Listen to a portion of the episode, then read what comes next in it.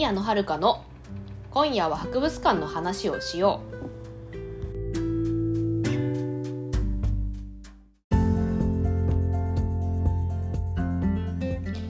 皆さんこんばんは宮野遥です。この番組は学芸資格を持つ博物館オタクが博物館について熱く語る番組です。自分の名前で噛むってどうかと思うんだけど。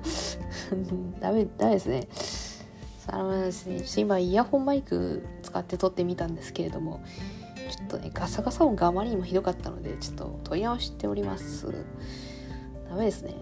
なんかちゃんとしたマイク買わないとダメかもしれない。あまあそれはいろいろ終わってからですね。そのね。えー、来来嘘嘘先月か。先月からその月2回配信になってますけれどもあの私あれですね。その社会福祉士っていう、えー、国家資格の試験を受けるために勉強しておりました。で受けました。この配信この収録配信されてる時点ではねまあ収録の時点ではこれから受けますんだけど配信される頃はもう受けましたになってますね。で実習もそのあの始まりましたっていう感じですね。あのこの社会福祉士っていう資格がねその何て言えばいいのかなあの何でも相談員みたいな感じの資格なんですよ。この子供からお年寄りまでその困ってる人の生活の相談に乗りますよっていう感じの資格なのであの実習もあるんですよ。その実習がえー、ね多分この収録配信されてる頃には始まってると思います。いやどうなってはね。ちょっとまあ国家試験ね。ちゃんと点数取っておきたいところですよね。実習も。どうなるかな。ちょっとまだね収録の時点で始まってないから何とも言えないけど。まあちょっとね SNS にはあまり浮上できないんじゃないかなと思います。あまり余裕が心の余裕がないんじゃないかなと思いますけれどもね。まあねあれですね。まあ皆さんはねそのですねこのこの番組の過去の回とかねあとはそのメインチャンネルでアニメとか漫画の感想を喋ってる番組もやってますのでそっちも聞いていただいてねちょっと気長にお待ちいただければと思います。では今夜も博物館の話をしていきましょう。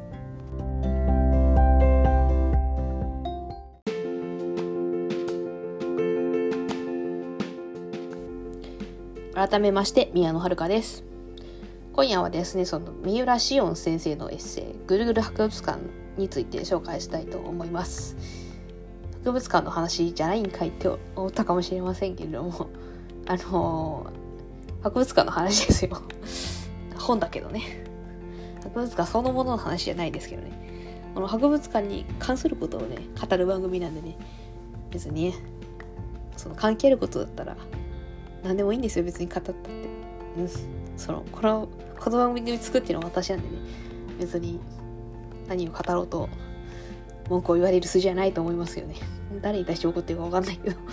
あの今日はねその、まあ、タイトルにもあるんですけどね。博物館に行った気になれる本はあるかっていうことでそういう本もそういう本がありますよっていう話をしたいと思います。その、まあ、その前にですねその三浦紫音先生って誰やねんっていう話なんですけれどもまあ、こちらの方小説家ですね。お名前知ってる方もいると思うんですけどちょっと名前じゃピンとこないという方もいらっしゃると思うんでねちょっと代表作をねいくつか挙げたいと思います。まずはあれですねその一番有名だとなのはあれかな？その船を編むですねこれはあの自称編集部が舞台のお話なんですけれどもこれ確か映画化されましたね。でされましたよね。確かにされたよ。私もこれ読みましたけどね。アニメ化はされたかな？ちょっとわかんないけど映画化はされました。あとは「まほろ駅前ただ便利券」ってこれも映画化されましたね。だ誰が主演だったか忘れちゃったけどやりましたよね。あとは「風が強く吹いている」とかですね。これはあれか。駅伝が確かテーマだったと思うんですけどこれも映画化？映画だかアニメ化になってたと思う。何かしらで映像化されてたと思います。まあ、これななんとなく察しはついたかと思いますけど三浦紫音先生。あの、まあ、小説家なんですけどこの、まあ、エンタメ系のねエンターテインメント系の小説家です。なんで、えーと、映像化された作品がいっぱいございます。まあそんな感じの小説家の先生でございますが、えー、今回はその三浦紫音先生のね「ぐるぐる博物館」というエッセイのお話をしたいと思います。このエッセイ何かっていうとまあ紫音先生がその全国ねつつ裏裏の博物館に取材しに行って学芸員さんといろいろ聞いて回って、うん、シオン先生が 展示物にテンション上がったりとかねそのすごい熱量高めにね学芸員さんたちインタビューしてるようなそんな感じの本ってございますよ。あれなんだよね。なんかそのこれエッセイ読んでて思ったんですけど なんかシオン先生はこれオタクなのかなっていう。なんかちょいちょいオタク公文がね目立つんですよね。端々にね。だから多分オタクの方はあこの人は土類だなって。って思ってちょっと親近感が湧くんじゃないかと思います。水飲みましたあのそうシオ先生作品なんか知らねえよっていう方でもこのエッセイ読んだらこいつ土類だなって多いんじゃないかなと思いますオタクの方は。でですねこのそうこの博物館博物館じゃないやこのこのエッセイを読むと博物館に行けないねこの県外の博物館になかなか行けないご時世でもなんかちょっと行った気になれるなれるちょっと心の慰めになる本でございます結構あれなんですよいろんな博物館に行ってますしねなんだろうね。えっ、ー、とね、例えば、例えばだけどね、あの、まあ、最初はあれですね、その、茅野市戸狩石縄文考古館って言って、まあ、長野にある博物館ですね。とかね。あとは、まあ、博物館好きにはおなじみの国立科学博物館、通称科学ですね。っていう、ままあ、そのね、あれね、おなじみの博物館にも行ったりしてますけれどもね。あれだね、なんかね、あとは変わり種だとメガネミュージアムとかですかね。これはあのー、ね、メガネミュージアムは、どこだっけ、福井県か。ね、あの、メガネ県で有名なとこですね。メガネの産地で有名な福井県のメガネミュージアムにも行っております。で、もうほんといろいろ、もう関東から、とか東日本から西日本までありとあらゆる博物館に言っております。なんか西日本が多めのような気がしないでもないけれども、まあそんな感じでいろんな博物館に行っておりますね。で、そのまあ、それでまあ、それ各地でその、こういう展示物があるよとか、その学芸員さんにね、いっぱいインタビューとかね、してるんですけれどもね、でね、ちょっとね、どういうのが印象に残ったかっていうのをちょっと読みながら思い出していきたいと思うんだけど、これ何かな？あー、あれだ。えっとですね。これは龍谷ミュージアムか。ちょっとまあ、私印象に残ったところはね、あのドッグイヤしてたんですけど、あの、ドッグイヤってあれ、ページ折って折ってあって、まあ、しおりみたいにしたんですけれども、なんだろう、なんか、これは龍谷ミュージアムに行った時の話ですね。あの、龍谷ミュージアムっていうのは、あの龍谷大学にある博物館なんですけどもこれはあの仏教系の博物館ですね。この龍谷大学も仏教系の大学なんで、えー、仏教総合博物館みたいな感じらしいですよ。やっぱ龍谷大学のえこれ龍谷大学の博物館でいいんだよな。多分そうだと思う。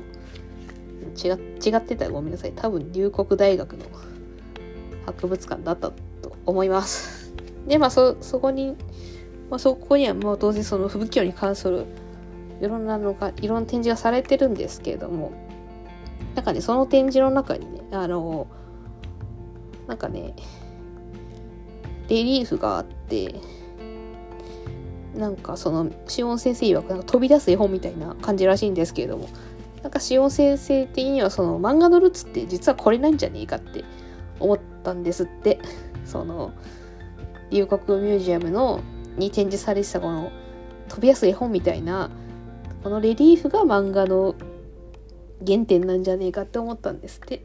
なんか頂上ギガがね漫画のルーツって言われてるけど違くねっていうことを思ったんですって。ああそうなんだって。そうへえって思いましたけど。なんか小回りとかしてやるらしいですよ。なんかでも確かにねそうなんだよね。あのー、まあこれ写真もこのレディーフの写真もね本に載ってるんですけどなんか動きがあって確かになんか頂上ギガよりも漫画っぽいなっていう感じがします。っていうのとかね。あとはねなんだろうな。そうだな。個人的にはねあのあれかな。気になったのがね俺石森漫画館ね。あの私これ実はねあの近くまで行ったんですよね。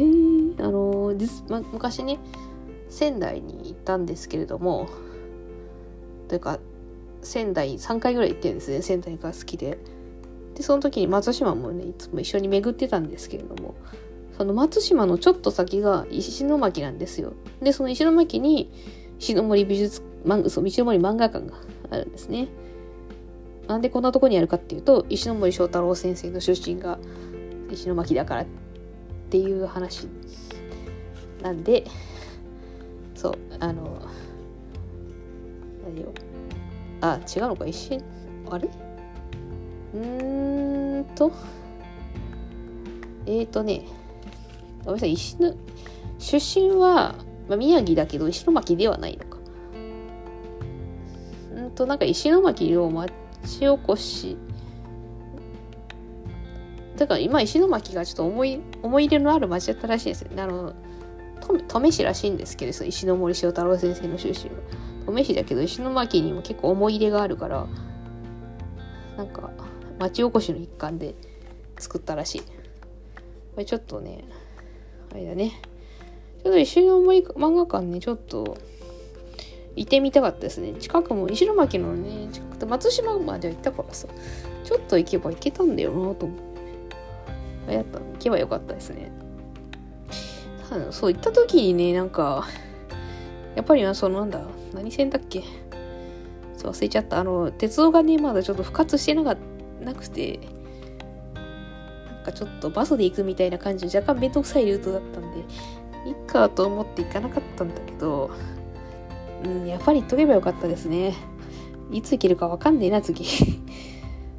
でねとけばよかったなって思います。これをこの本を読んでちょっと思いました。行きたくなった。石森漫画館に。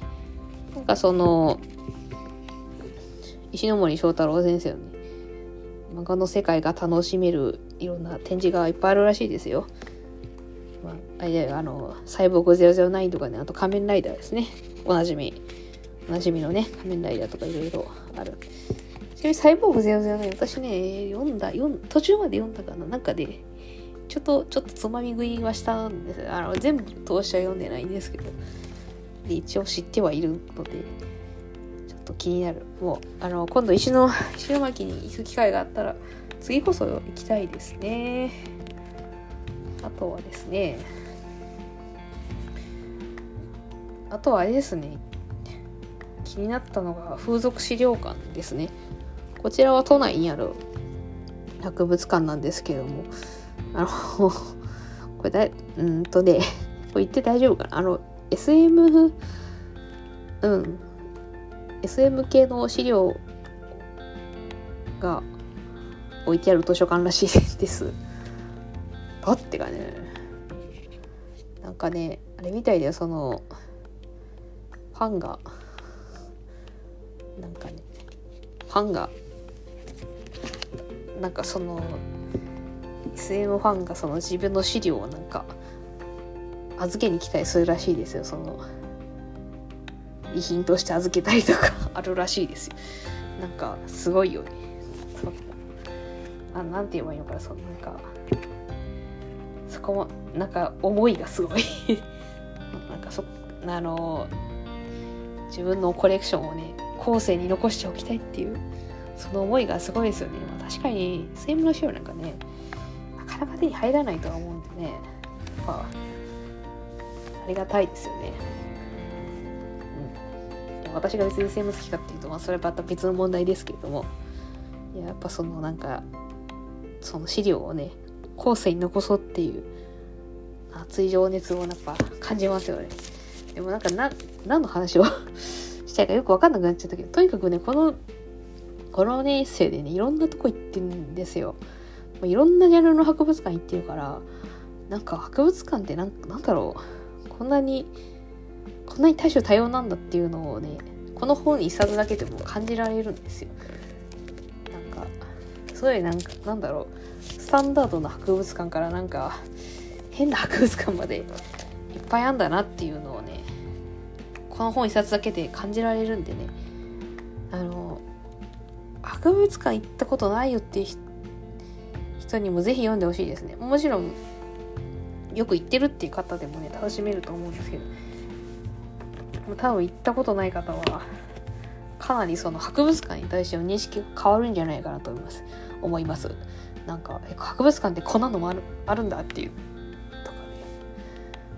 わかるから。なんかそのどんな博物館でもやっぱその学芸員さんにそのどういう思いでこの博物館を作ったかっていうのをあの一音先生があのおたお聞きになってるんで、まあ、結構みんな熱い思いで熱い思いを持って作ってるんだなっていうのを感じられて結構なんか胸が熱くなるんでね。是非博物館好きな方はもちろんなんですけれども今まで全く興味なかったよっていう方もちょっとねこの本をまず一冊読みましてぐるぐる博物館読みましてなんかそういう興味持つきっかけになっていただけたらなと思います。ちなみにこの本文庫化されてますんでえっと文庫版いくらだったかな。えっ、と、は、680円プラス税なんで、今だと、740円ぐらいかな。で、買えますんで、まあ、よかったらぜひね、買ってみて、博物館の世界にを楽しんでみてください。